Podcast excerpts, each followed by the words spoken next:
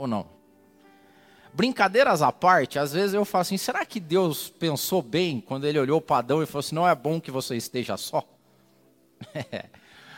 Eu não sei, vá, senhor, vai, tá tão tranquilinho aqui, tô de boa, botando o nome nos bichos, tô tomando um, né, um banhinho no rio de vez em quando, tô plantando, tô cuidando das minhas coisas. O senhor tem certeza que não é bom que eu fique sozinho, não?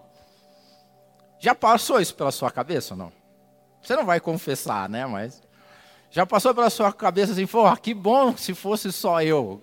Que bom, eu tenho uma aspira de vez em quando, assim, porque eu gosto de ficar sozinho. Ah, conta uma novidade, Del. Lá em casa eu curto às vezes, vou fazer uma confissão aqui. Quando a Jo fala, eu tô saindo, amor. O João, pai, eu tô saindo. Eu falo, ah, sério? Porque de repente é bom a gente ficar de boas, nós mesmos. Ou então, se a gente tivesse a possibilidade de você deixar bem claro para as pessoas qual que é o tipo de, de relacionamento que você quer ter com elas. Tipo assim, ó, eu quero ser teu amigo aqui, mas você não vai lá em casa, por favor. Eu quero ser teu amigo, mas eu só preciso ser teu amigo na terça e na quarta, porque daí é o horário que a gente vai fazer alguma coisa junto. Fora disso, eu não estou muito afim, tá bom? Você já pensou se a gente fosse super, hiper, mega sincero para chegar em cada uma das pessoas e definir, ó, é, para nós vai ser assim, tá? Segunda, terça, quarta, não me ligue em tal horário, não faça. Não ia ser bom ou não? Olha, eu, eu trouxe uma curiosidade, cara. Sabe o Albert Einstein? Esse cara é importante. O Einstein é, não, não parece, os cientistas falam que não teve cara mais inteligente que o Einstein. O Einstein ele conseguiu, numa época que não tinha computador, não tinha big data, não tinha algoritmo, não tinha física quântica, é, molecular nos computadores, ele conseguiu imaginar o tempo, o espaço, fazer a teoria da relatividade. É, Einstein, cara, era o loucão de tão inteligente que ele era. E ele era casado, Einstein. Ele era casado com uma senhora chamada uma menina, uma Mileva. E eles tiveram alguns filhos. Aí Einstein, movido pela razão, ele escreveu um dia uma carta, porque ele queria continuar casado com a Mileva, a Mileva também queria continuar casada com ele, mas o negócio estava meio ali. Daí Einstein falou assim: vamos resolver a situação, eu vou fazer uma regra de relacionamento.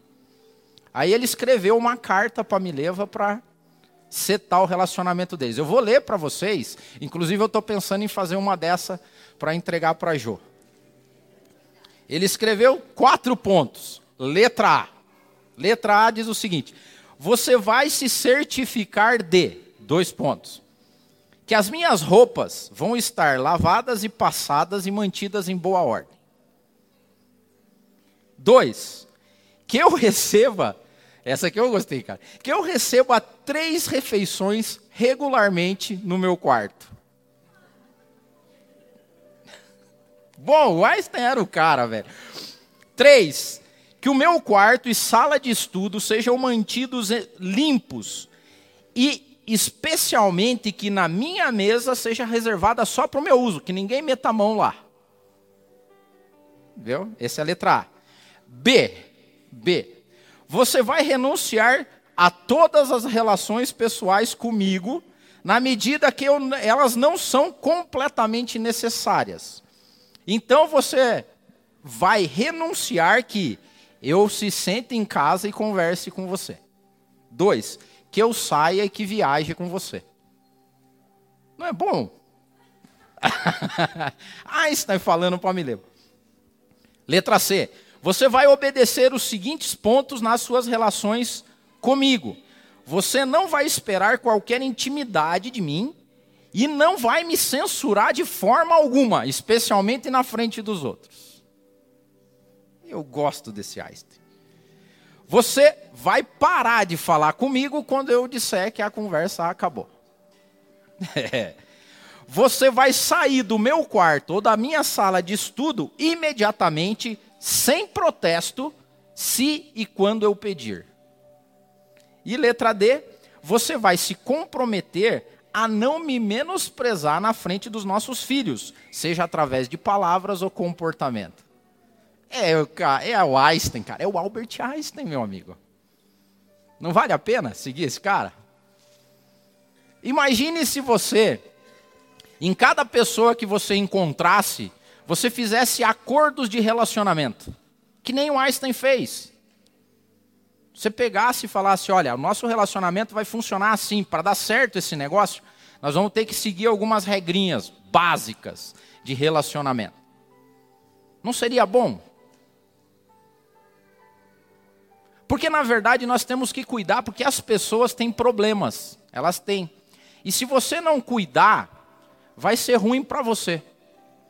Eu listei algumas pessoas que têm problemas e a gente precisa se cuidar delas. Por exemplo, tem pessoas que são orgulhosas.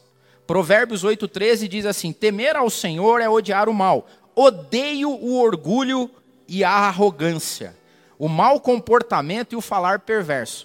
Tem gente que é orgulhosa. Você deve conhecer alguém orgulhoso.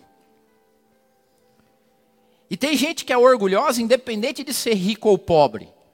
Imagine que legal se você chegasse diante de uma pessoa orgulhosa e falasse assim: não, eu sei já que você é orgulhoso, então eu vou fazer uma regra de conduta com você aqui. Certo? Então você não ia ser bom? Tem um orgulhoso que é pobre, por exemplo. O orgulhoso pobre é aquele que não gosta de ajuda. Ele acha que ele não precisa de ajuda. Fica bravo quando alguém tenta ajudar. Aí imagine que você encontre alguém nessa situação, pobre, orgulhoso. Você deve conhecer alguém assim. Aí você fala assim, velho, vamos fazer um acordo aqui, eu e você. Porque você é pobre e é orgulhoso. Então eu vou fazer a seguinte regra para a gente conversar. Toda vez que você precisar, você me pede então, que eu vou parar de ficar tentando te oferecer ajuda. Não ia ser bom? Resolveria.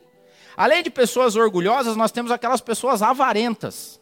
E olha o que a Bíblia diz em Isaías 57, 17: Pela iniquidade da sua avareza eu me indignei, me escondi de você. Imagine que você tenha pessoas avarentas e você deve conhecer alguém avarento. Sabe aquele cara que vai nas, nas baladas, na saída, nos restaurantes, esquece a carteira, não, não quer gastar e tal. Quando é na tua casa, ele vai e come muito bem. Quando é lá na dele, não é tão legal. Imagine que se você pudesse fazer uma regra de convivência com o avarento. Você fala assim, vamos, vamos pegar aqui, peraí, quem que é o fulano e tal? Ah, o Zé Carlos. Zé Carlos, peraí, deixa eu ver qual que é o nosso contrato. Nosso contrato é o seguinte, cada um paga a sua, lá em casa não tem mais essa, você não entendeu? Aí você começa a fazer. Preguiçoso. Provérbios 13, 4. A alma do preguiçoso deseja e coisa nenhuma alcança, mas as dos diligentes se farta. Imagine que nós pudéssemos ter contratos com os preguiçosos, e você provavelmente conhece alguém preguiçoso. Porque você levanta todo dia, trabalha, dá teus pulos, e tem os preguiçosos que fica ali só em volta. Aí imagine que você falasse assim, cara, Vamos fazer um contrato aqui, meu, que é mais ou menos o que Paulo disse. Se você não trabalhar, você não vai comer nada, não vai fazer nada. Beleza. Aquelas pessoas que se irritam fácil, os irritadinhos. Tem os irritadinhos. Ô oh, tristeza, né?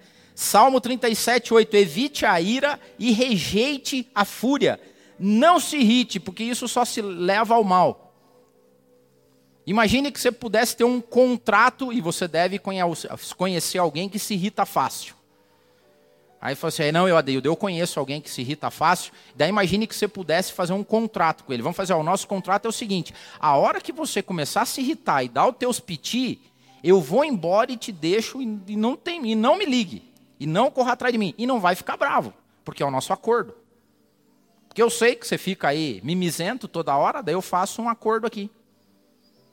Se a gente fosse igual Einstein, ia ser uma beleza, cara. A gente tinha que ter a coragem de Einstein e falar assim: vamos setar aqui nossas expectativas. Certo? Invejosos. Provérbios 14, 30. O coração em paz dá vida ao corpo, mas a inveja apodrece os ossos. Você deve conhecer alguém invejoso. Invejoso é aquele que põe defeito nas coisas que você compra. Você está desesperado para comprar alguma coisa, compra, vai mostrar para o invejoso. O invejoso começa a botar defeito naquilo que você comprou. Você tem coragem de pagar esse preço? Ah, não, mas isso é isso, aquilo, isso é aquilo outro. O cara comprou, deu a vida, bicho, entrou lá, fez trocentas prestação, conseguiu comprar um apartamento. Vai falar com o invejoso, o invejoso. Ah, esse, só esse lugar aí é meio esquisito, né? Essa localização. Aí imagine se você tem um contrato com o invejoso, você fala assim: toda vez que você invejar, eu posso te dar um cola brinco. Pau. Brincadeira, não ponham esse no contrato, porque a gente não pode fazer isso. Religiosos e julgadores. Mateus 23 e 15. Ai de vocês, mestres da lei e fariseus, hipócritas, porque vocês percorrem terra e mar para fazer um convertido, e quando conseguem, vocês os tornam duas vezes mais filho do inferno do que vocês. Ô oh, raça triste! Ô oh, raça triste os religiosos e julgadores. Imagine que você pudesse ter conta. Você deve conhecer alguém que é religioso, alguém que tem regra, que tem lei, e quando encontra alguma outra pessoa, quer fazer com que o outro se submeta à lei dele. Você deve conhecer alguém assim. Se você pudesse fazer um acordo com ele, qual acordo seria? Tem mais, tem os hipócritas. Ah, raça, velho. Que raça. Mateus 23, de 5 a 7, é Jesus falando com os hipócritas. Tudo o que fazem é para serem vistos pelos homens.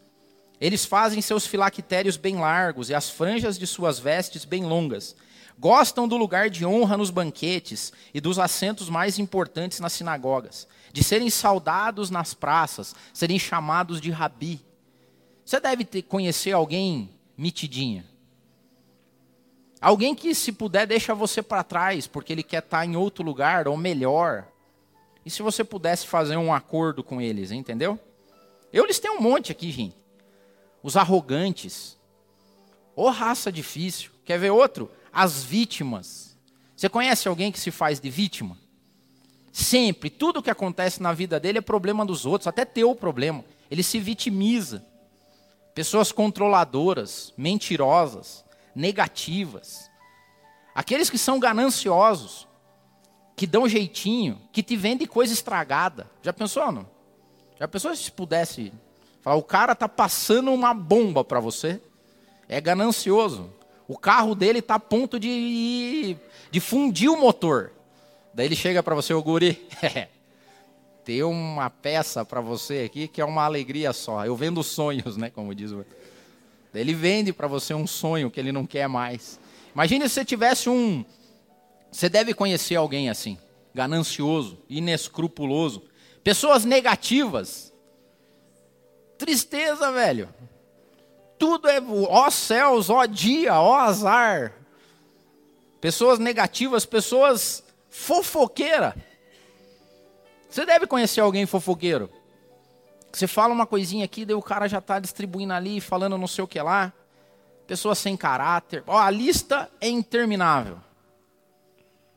A gente poderia chegar à conclusão e falar assim, Senhor, de boa, eu acho que é melhor eu ficar sozinho. Não sei de onde o senhor tirou essa ideia de que não é bom que eu esteja só. Você concorda ou não concorda? Pois bem, a pregação até esse momento foi a pregação e a ministração mais ridícula que eu fiz na vida. E se você gostou dela até aqui, você está com um grande e enorme problema para resolver. Se você gostou de tudo que eu falei, se quando eu perguntei se você se lembrava de alguma pessoa, você se lembrou de um monte de pessoas, você tem um tremendo um problema. Diria mais, talvez você precise até de libertação. Talvez sem perceber, o inimigo já fez morada dentro de você. E você está se achando. Porque tem gente que vive como tema da mensagem. Para ele e para ela, o inferno são os outros. É essa raça de gente que não presta, que é fofoqueira, que é arrogante, que é orgulhosa, que é invejosa, que é negativa, que é controladora, que se vitimiza. Essa frase, o inferno são os outros, ela é a base do, de uma corrente filosófica chamada existencialismo. Sartre foi o cara que disse isso. Sartre dizia o seguinte: que a nossa existência precede a nossa essência. E que eu e você fomos castigados a sermos livres.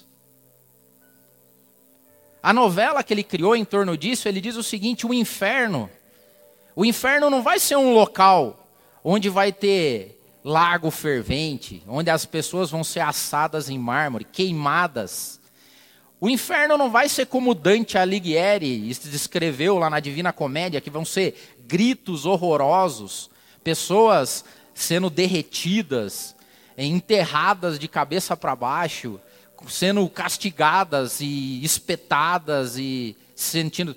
O Sartre falou: não, não, isso aí não é o um inferno, não. Sabe qual que vai ser o inferno?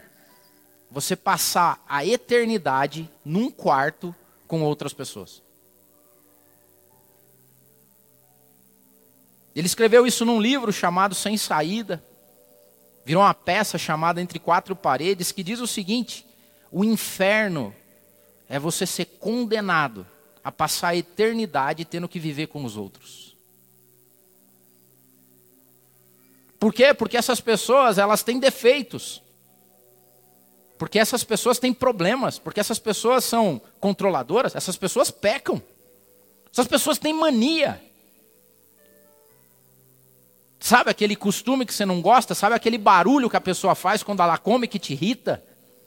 Sabe o costume que ela tem? Sabe os cacuetes que ela tem?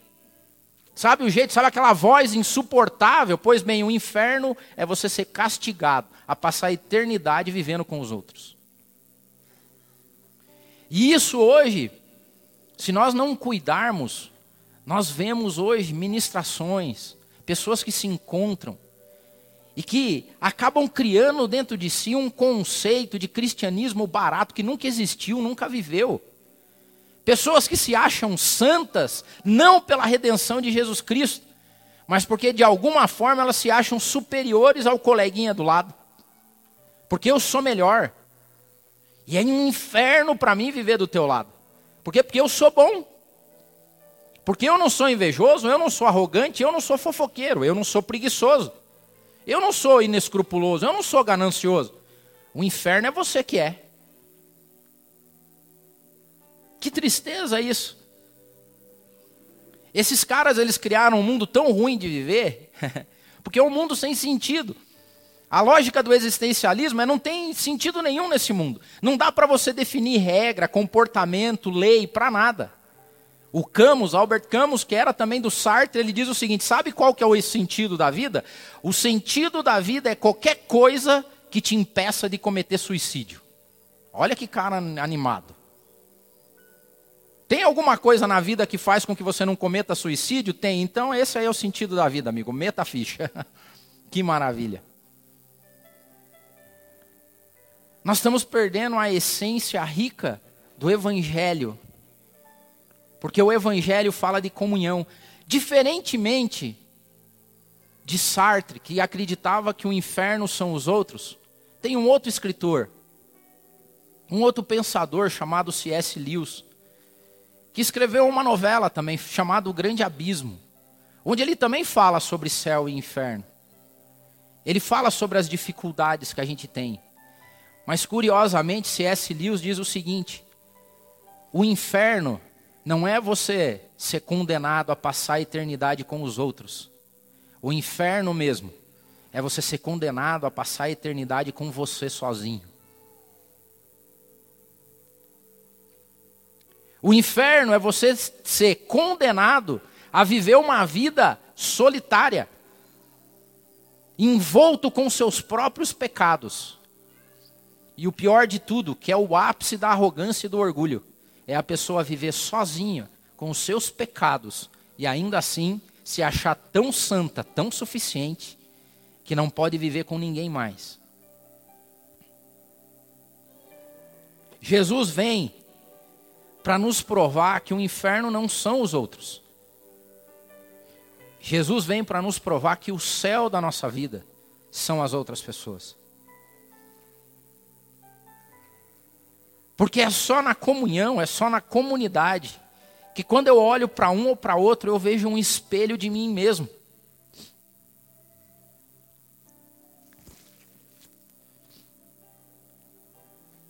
É difícil falar essas coisas, mas se você gostou da primeira parte da pregação, se toda vez que eu dei uma característica de alguém, você lembrou de alguma pessoa, perdão, você precisa de libertação. Você precisa ser tão cheio do Espírito Santo. Você precisa de redenção. Porque a pessoa em Cristo, em Cristo, redimida e salva. Sabe por que, que ela é alegre? Porque quando alguém fala assim, você conhece alguém invejoso? Conheço, Senhor. Eu. Você conhece alguém avarento? Conheço, Senhor. Eu convivo com ele todo dia. Você conhece alguém arrogante? Conheço. O nome dele é Adeildo. Tem nome, sobrenome, CPF. Eu sei onde mora o sujeito. Você conhece alguém que se vitimiza? Conheço, Senhor. Inclusive, hoje de manhã eu dei uma vitimizada aí. O inferno não são os outros. Sabe quem que é o inferno? Eu sou o inferno.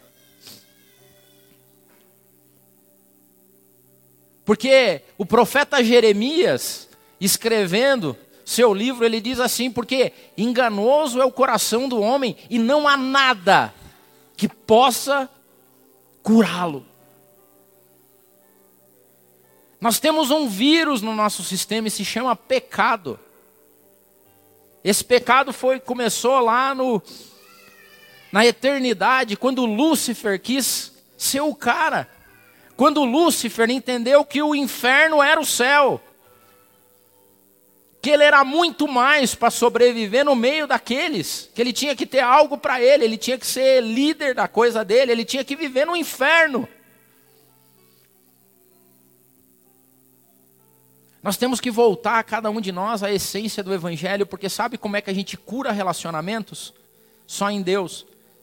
Só no Espírito Santo. Romanos 3 e 23 diz o seguinte: Pois todos pecaram e estão destituídos da glória de Deus, sendo justificados gratuitamente por Sua graça, por meio da redenção que há em Cristo Jesus.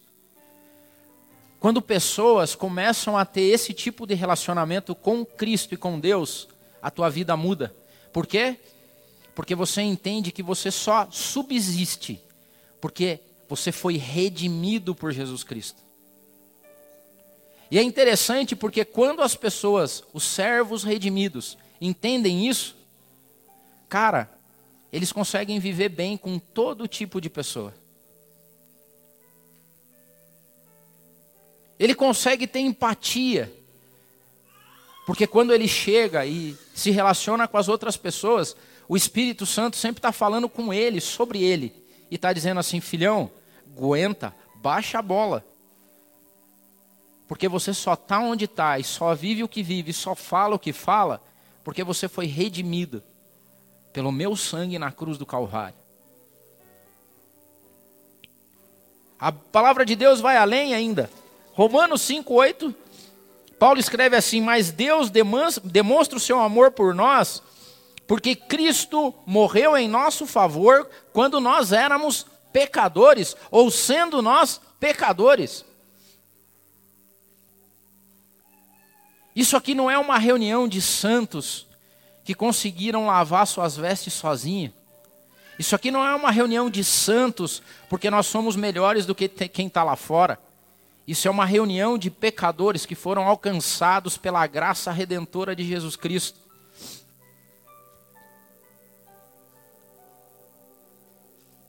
O dia que a gente entender essas coisas, um dia que nós pautarmos a nossa vida pela graça de Jesus Cristo, eu não tenho dúvida nenhuma que a tua vida vai ser um céu.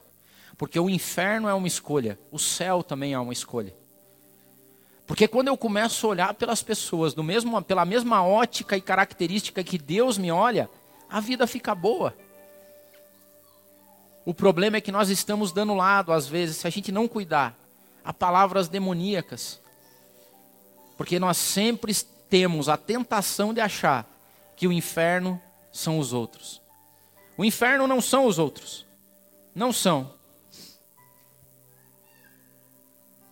Nós temos que cuidar, nos cuidar de uma única pessoa: dos maus, dos perversos, daqueles que querem a nossa morte. Jamais chame um assassino para dentro da sua casa. Jamais dê guarida a quem quer te matar. Mas mesmo assim, a Bíblia fala para a gente não se importar com aqueles que podem matar o nosso corpo. Mas a gente tem que se preocupar com aqueles que matam a nossa alma, o nosso espírito. E somos nós mesmos. Então, nessa manhã,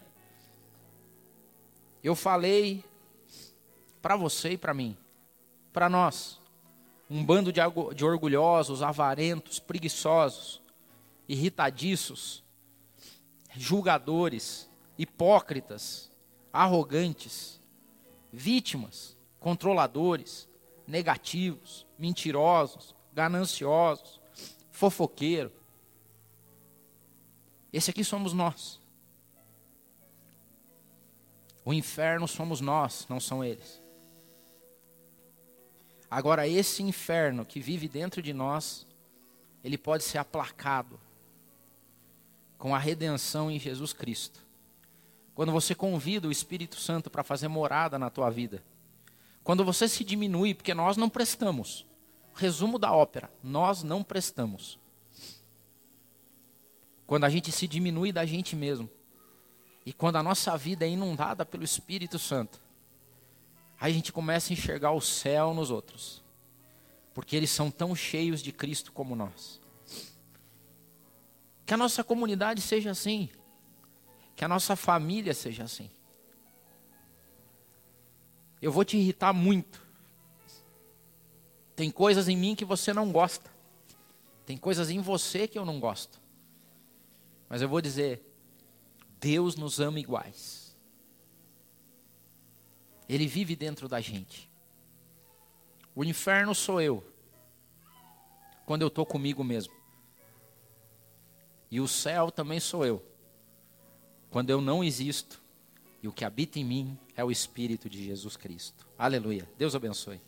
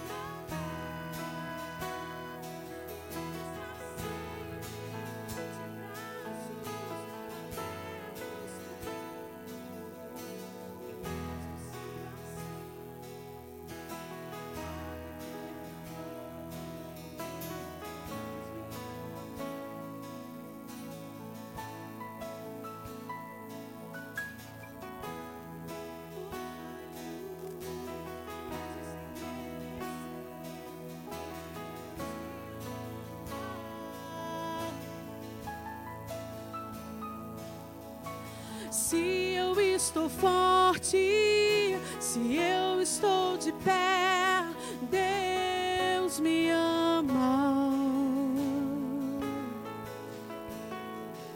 Mas se eu estou fraco, se eu estou caído, Ele não deixa de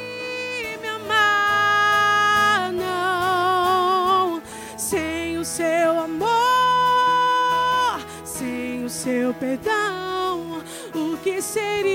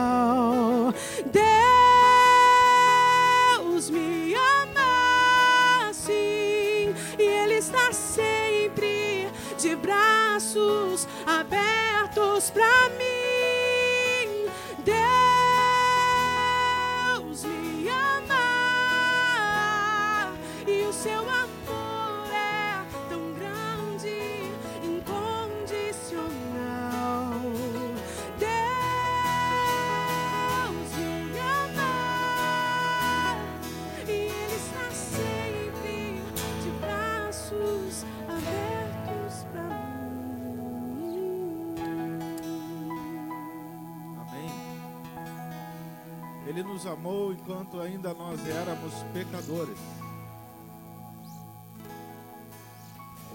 Amou quando nós éramos, e não somos, e só seremos quando Ele voltar perfeito. Motivados por essa linda ministração, ame as pessoas que estão do seu lado, como elas são. Não exija mais do que elas serem autênticas. E ame. Uma ministração que eu ouvi e compartilhamos na nosso grupo de homens. Se você entende que a pessoa que está do seu lado não é uma pessoa amável, é uma grande oportunidade que eu e você temos de despejar amor nela. a ponto de você, com o amor de Deus que há na sua vida, transformar o mundo que está à sua volta em pessoas amáveis. Porque nós amamos as pessoas ainda quando elas não são amáveis. Mas os frutos do Espírito Santo de Deus que opera em mim e você transforma as pessoas num no céu. E assim nós vamos tocando a nossa vida. Amém? Deus abençoe você. Eu tenho só dois convites a fazer a vocês. E que